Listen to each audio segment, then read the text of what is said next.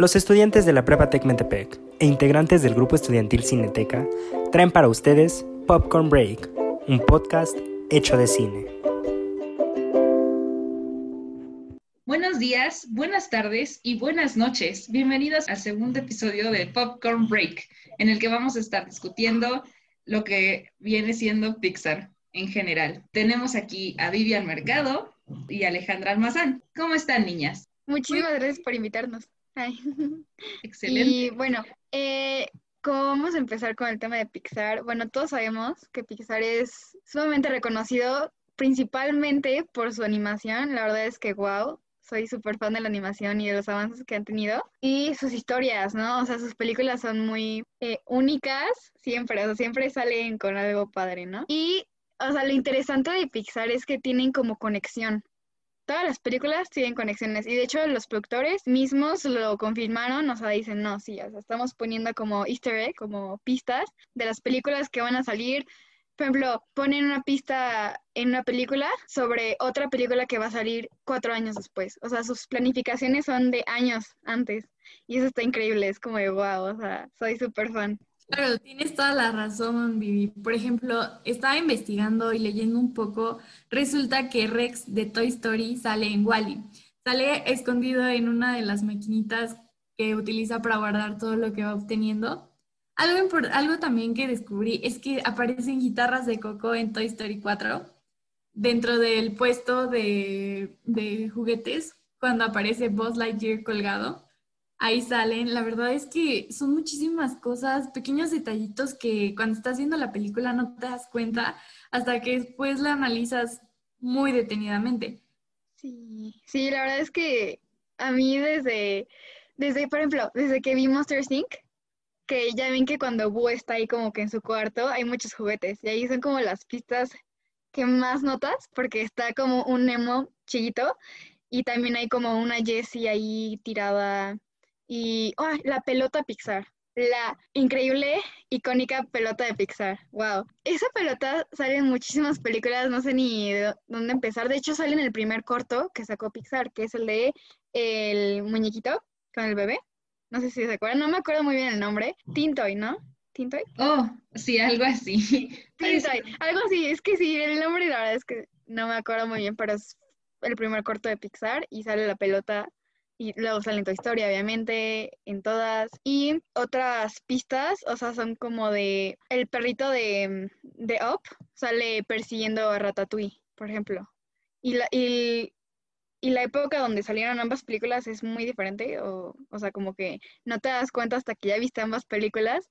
También, por ejemplo, en Buscando a Dory sale Riley, la de intensamente en el acuario, o sea, es como una de las niñas que está ahí en el acuario. Es como, wow, o sea, está muy Sí, muy clásico del mismo universo, ¿no? Sí, la verdad es que se admira mucho que se tome la molestia de poner ahí las pistas. Ah, también en Up sale un lotso en el cuarto de una niña cuando están como volando los lobitos. Bueno, ahí cuando la vean se van a dar cuenta. Está muy padre.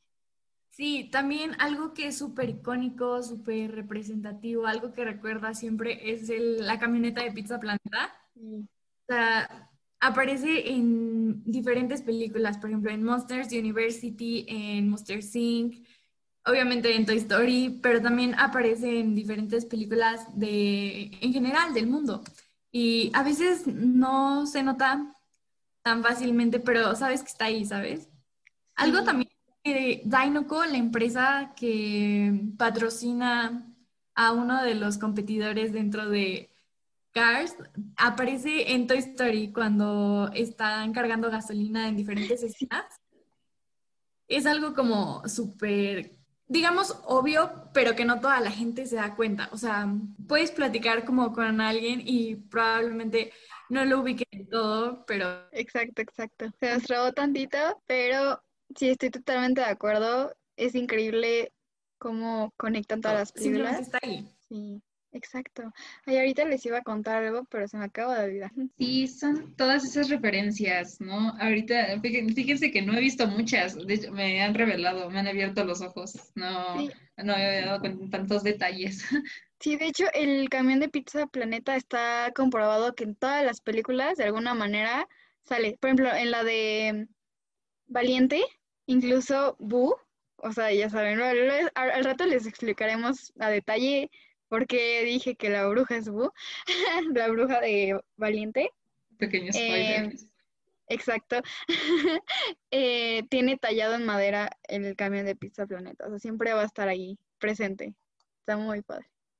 Y qué bueno que lo dices, Vivi, porque eso nos lleva al siguiente punto.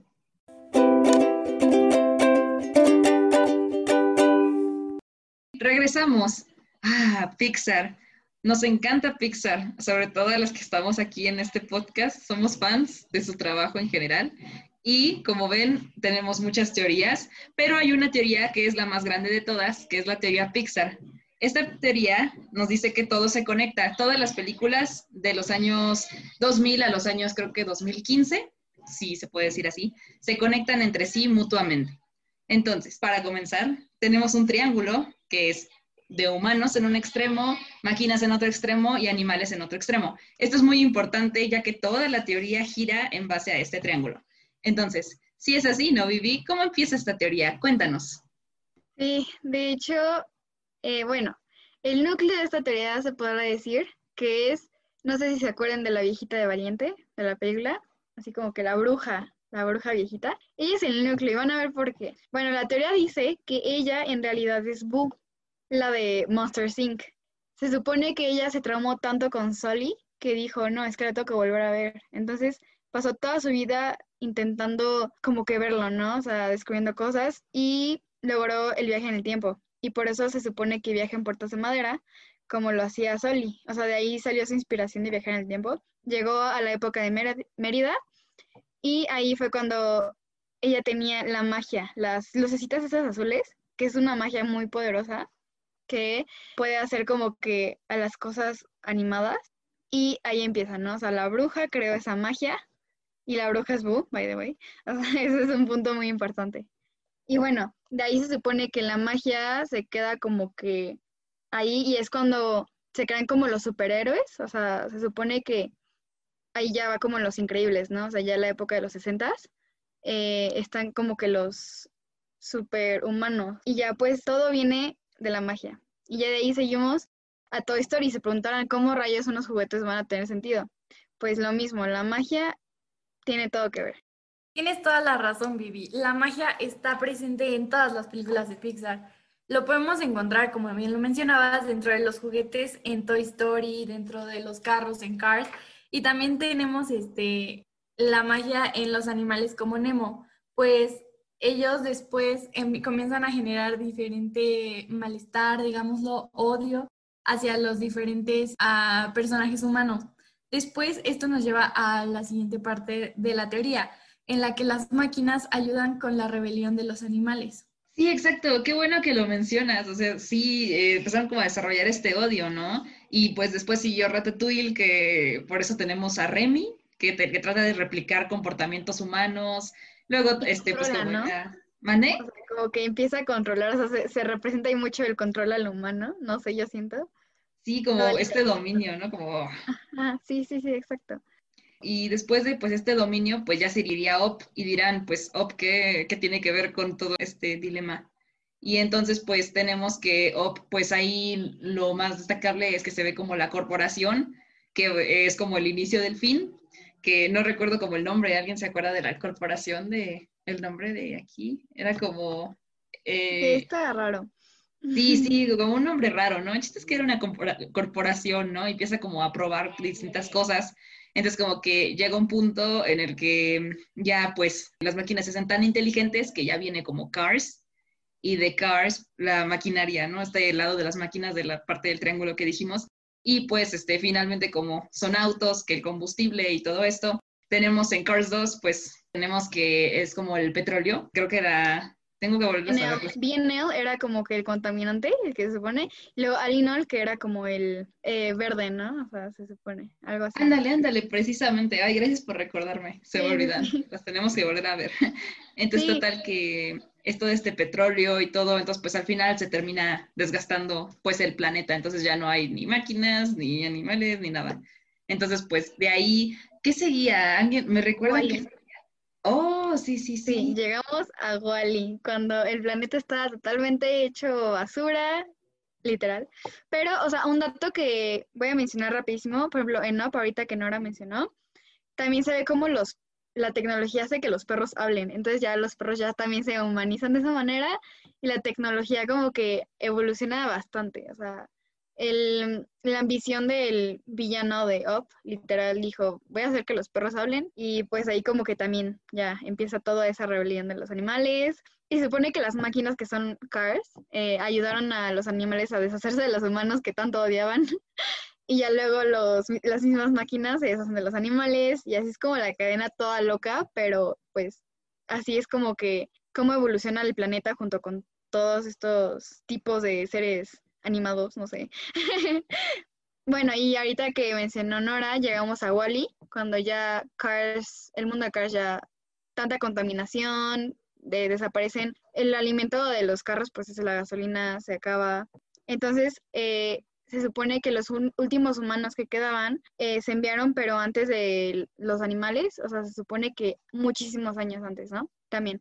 Y luego pues ya Wally es la única máquina y se ve que hay una plantita, ¿no? O sea, la última plantita, lo último vegetal que queda existente.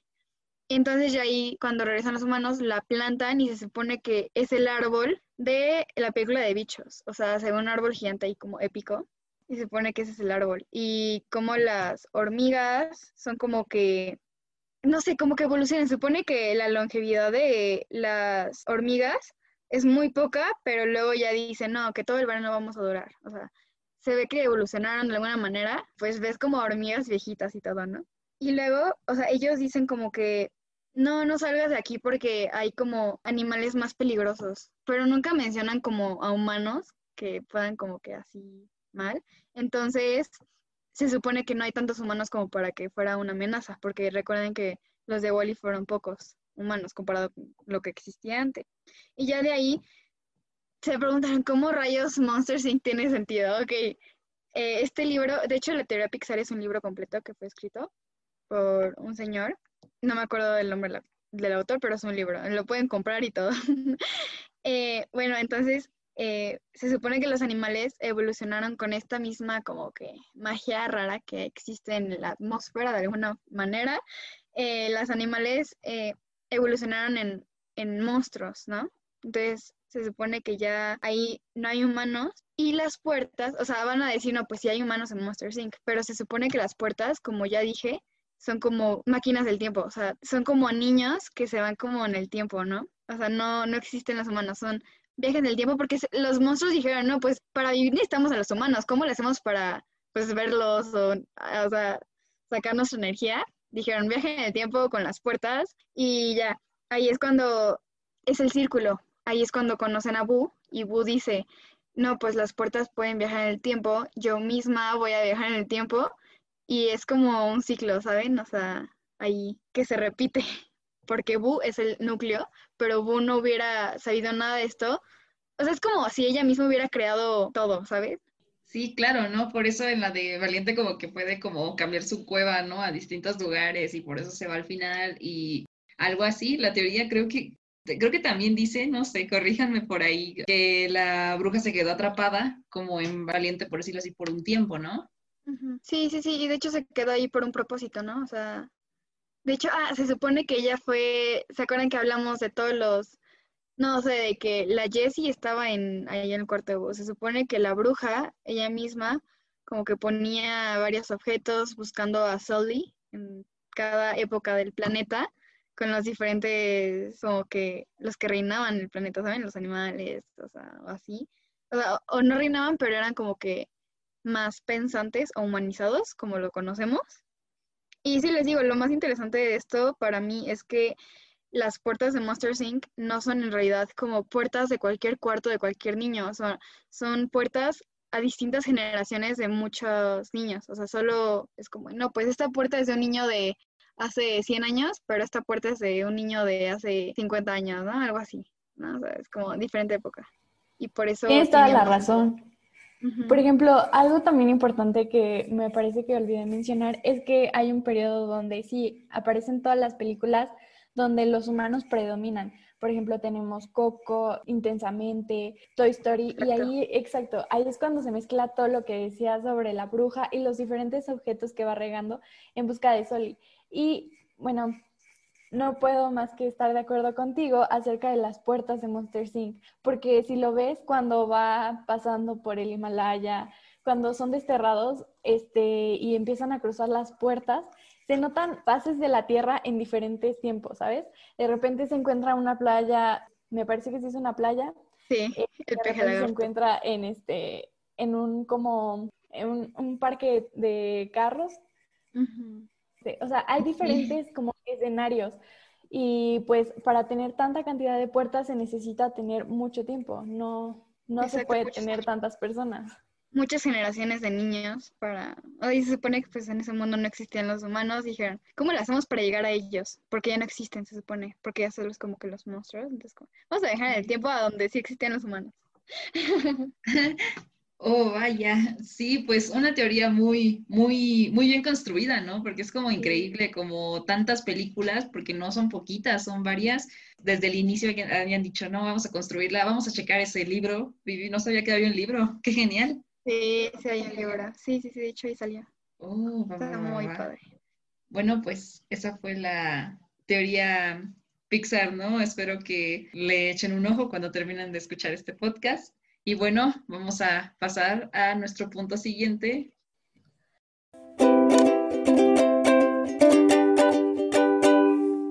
Como bien lo mencionaste, Nora, nos lleva a nuestro siguiente punto, que son las precuelas innecesarias, secuelas, esas películas que realmente no aportan nada a la historia. Y el cine está plagado de ellas. O sea, tenemos desde Disney, Pixar, live actions, hasta películas que en algún momento fueron sumamente populares, pero ahora simplemente no funcionan con la trama original.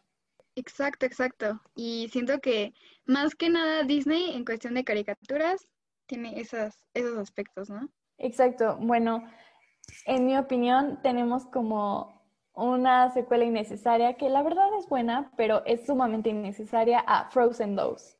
Wow, una opinión poco común. A ver, platícanos, platícanos. Mira, Vivi, pues te diré, la verdad, la película es buena, el soundtrack es increíble, es algo que disfruté bastante. La animación y los dibujos son sumamente preciosos, ¿sabes? O sea, tú lo ves y dices, wow, dio el salto en comparación con las primeras películas. Sin embargo, creo que la primera película terminó bien y no era necesario darle continuación, ¿sabes? Me quedo con el final, pero me agrada bastante la dos. Ok, sí, sí, tienes toda la razón. Era, yo siento que ya Disney lo hace más como el, o sea, lo increíble y lo, lo, o sea, la verdad es que le salió muy bien la primera, no sé cómo explicarlo, perdón. Eh, el dinero que hizo, o sea, todo lo que generó la primera película fue increíble. O sea, el merch, veías las muñecas por todos lados, las niñas chitas súper obsesionadas con Frozen. Entonces yo creo que les combino más que nada la secuela por el dinero.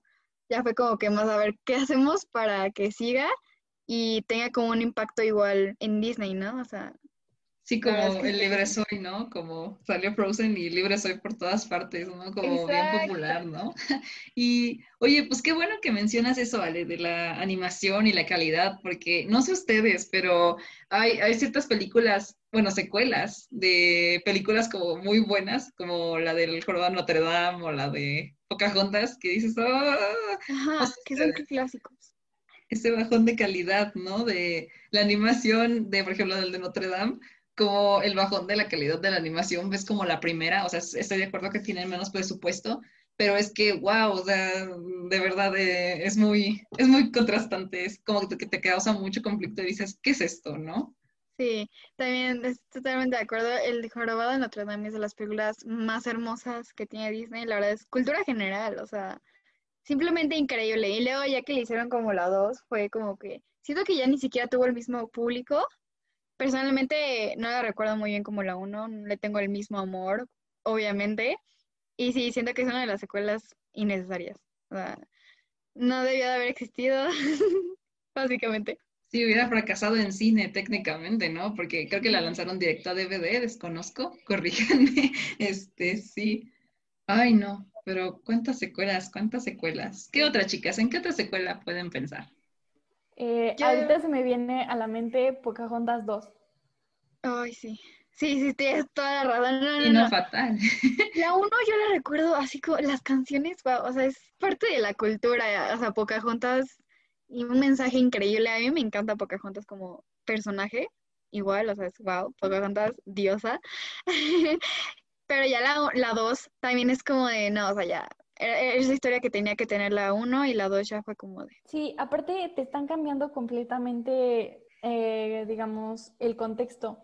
O sea, ya no es lo mismo, ya no sientes lo mismo por el personaje, cambia completamente el ambiente donde se desarrolla y pues por lo mismo de que es un ambiente que ella desconoce, no hace el mismo clic contigo. La verdad, tiene mucho tiempo que la vi y no la recuerdo mucho, recuerdo más poner la original, la primera película, que la segunda. Entonces, creo que parte de que estas películas a veces no funcionen es que simplemente no puedes conectar con ellas como público.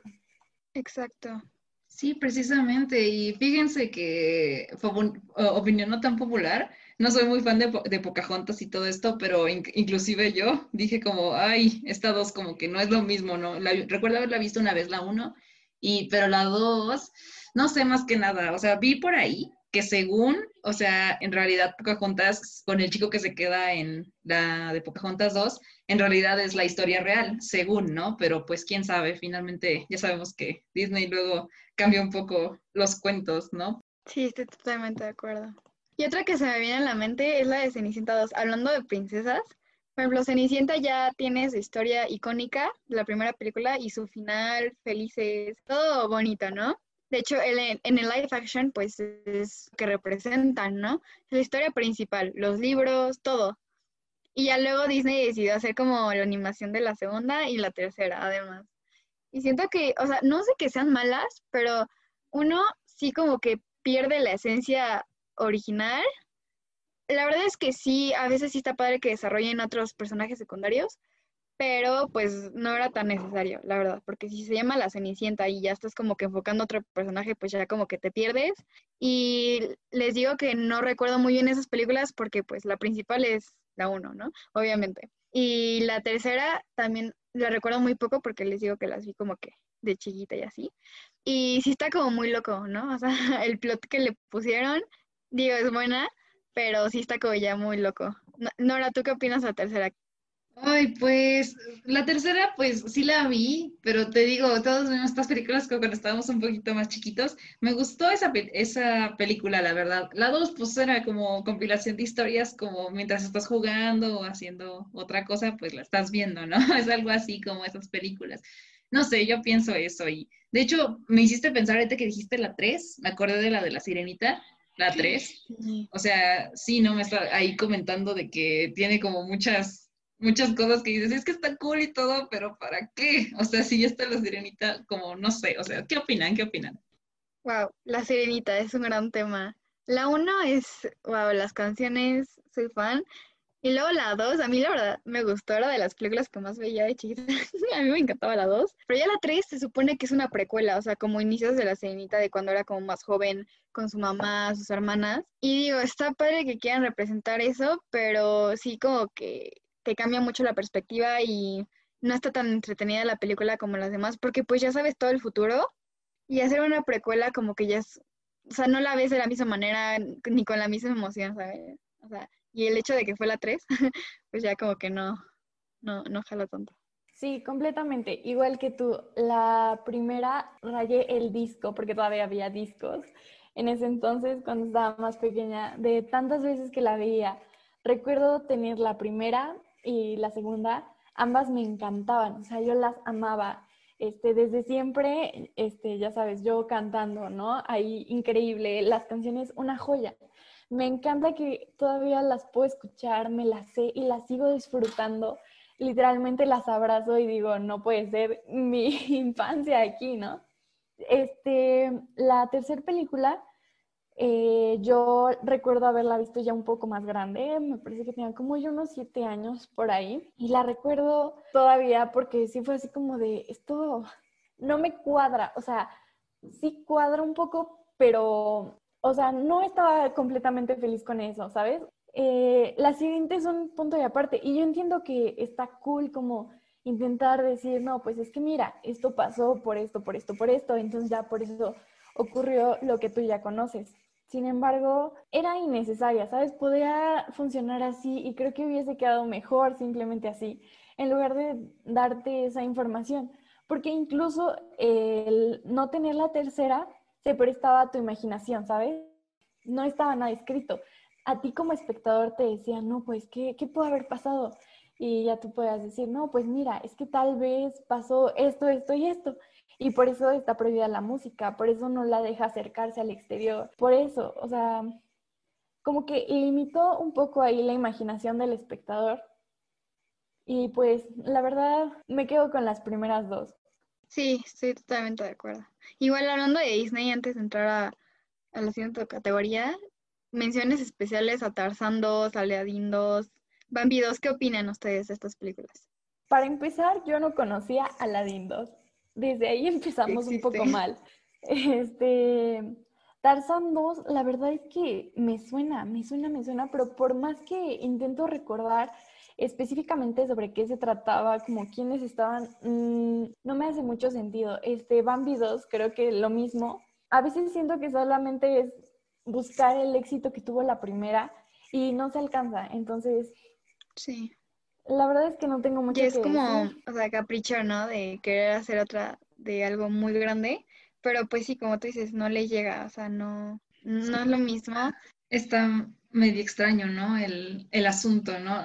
Yo al, contrario, yo creo que lo único que no vi fue Bambi 2, eh, Aladdin 2 como que, como que sí sé de qué va y todo esto, pero pues eh, tampoco tengo mucha experiencia, ¿no?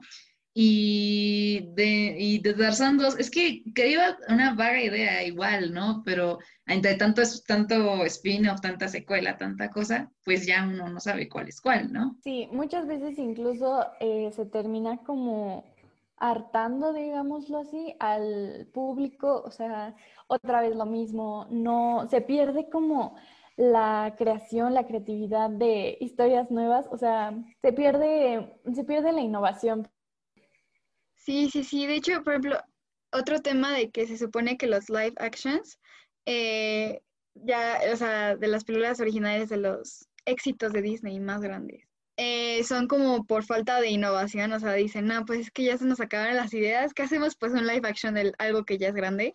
Son tipo así, ¿no? O sea, digo, se, se respeta y se entiende que pues no siempre hay como la misma inspiración de crear cosas nuevas, pero pues sí hay veces que no son necesarias o incluso te llegan a arruinar la historia original.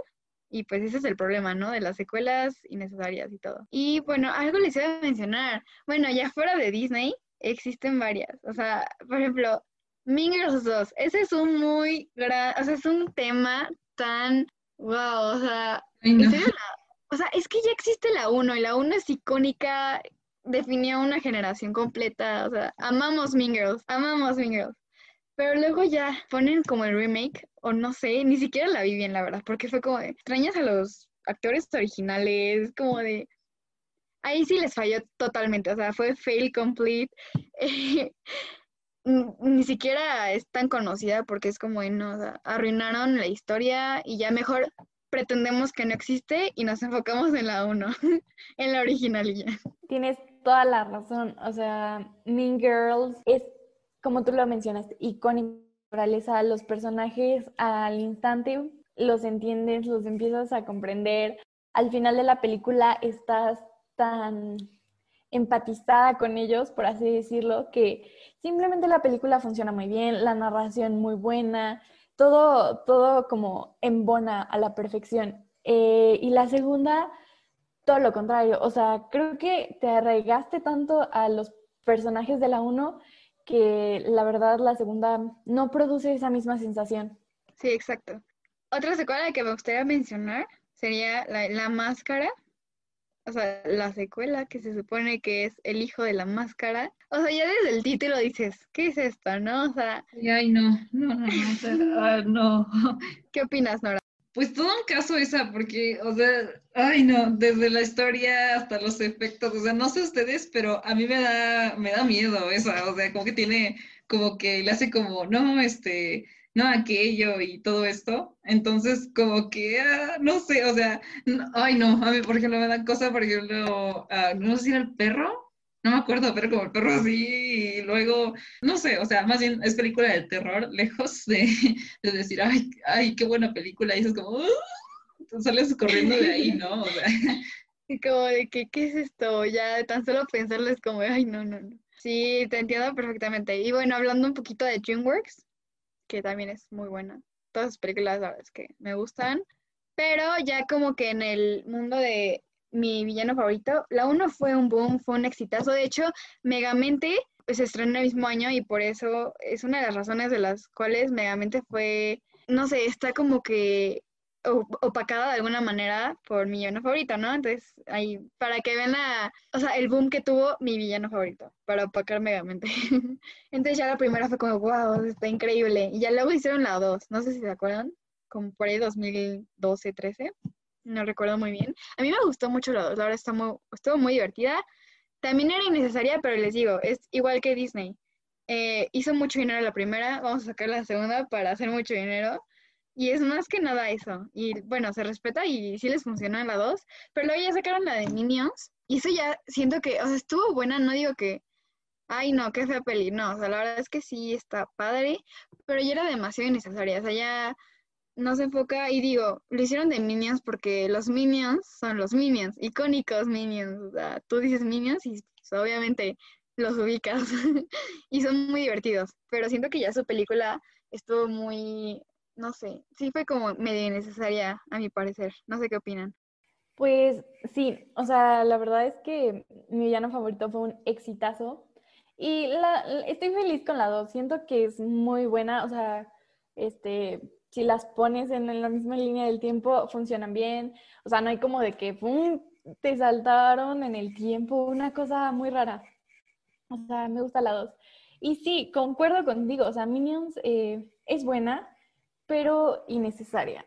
O sea, pudiste haber dejado esas dos películas bien, funcionando, y no necesitabas nada más. Completamente. Sí, no, o sea, está, está, extraña esa película, la de Minions. No, no soy muy fan de la saga, pero estoy de acuerdo con ustedes de que son un icono. Se dices Minions y ya, es como un icono de la cultura actual y pop, ¿no? Sí, sí, siento que igual define mucho nuestra generación, es como o sea, conocimos a los Minions y nos encantaron en, en todo, ¿saben? Pero siento que la clave para que una secuela de peli funcione es más que nada que tenga mucho que ver, o sea, que tenga la esencia. Ya sé que los personajes pueden ser redondos y pueden cambiar, pero, o sea, que se siga sintiendo como, no sé, como que en casa con ese personaje, ¿no? O sea, que se siente igual. Y, y luego, pues también es necesario no sé, de alguna manera cumpla con las expectativas del público, como Shrek. O sea, Shrek 2 es un gran ejemplo de buena secuela. O sea, la verdad es que todos amamos Shrek 2, es increíble. ¡Wow! Amo Shrek 2.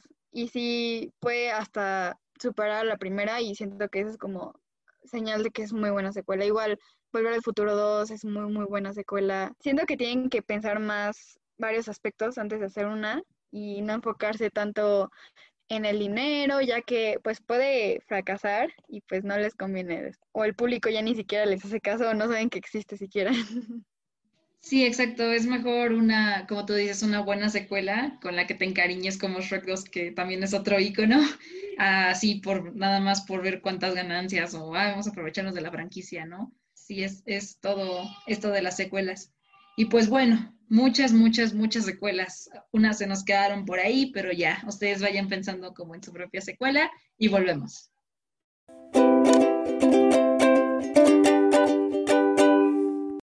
Y bueno, eso, este, este es el fin de nuestro podcast. Gracias por escuchar y muchas gracias, chicas, por estar aquí y platicar un rato. La verdad, eh, me la pasé muy bien. Igual, muchísimas gracias. La verdad es que amé platicar sobre estos temas en especial, que no se puede platicar con muchas personas y la verdad es que disfruté mucho hacer este podcast. Sí, completamente. No hay nada más bonito que poder sentarse un momento a platicar, aunque sea de manera virtual. La verdad es muy padre. Aprendí muchísimas cosas. Me pusieron a investigar un poco más acerca de esto eh, les queda de ver algunas películas, no se preocupen, las voy a ver y les daré llegar mi opinión, lo que sentí, todo. Este, muchísimas gracias por invitarme, estuvo increíble. Gracias Cineteca Metepec, gracias. Bueno, pues muchas gracias a todos, tanto oyentes, gracias chicas una vez más y bueno, nos vemos en el próximo podcast. Los estudiantes de la Prepa Tec Metepec e integrantes del grupo estudiantil Cineteca les damos las gracias. Esto fue Popcorn Break, un podcast lleno de cine.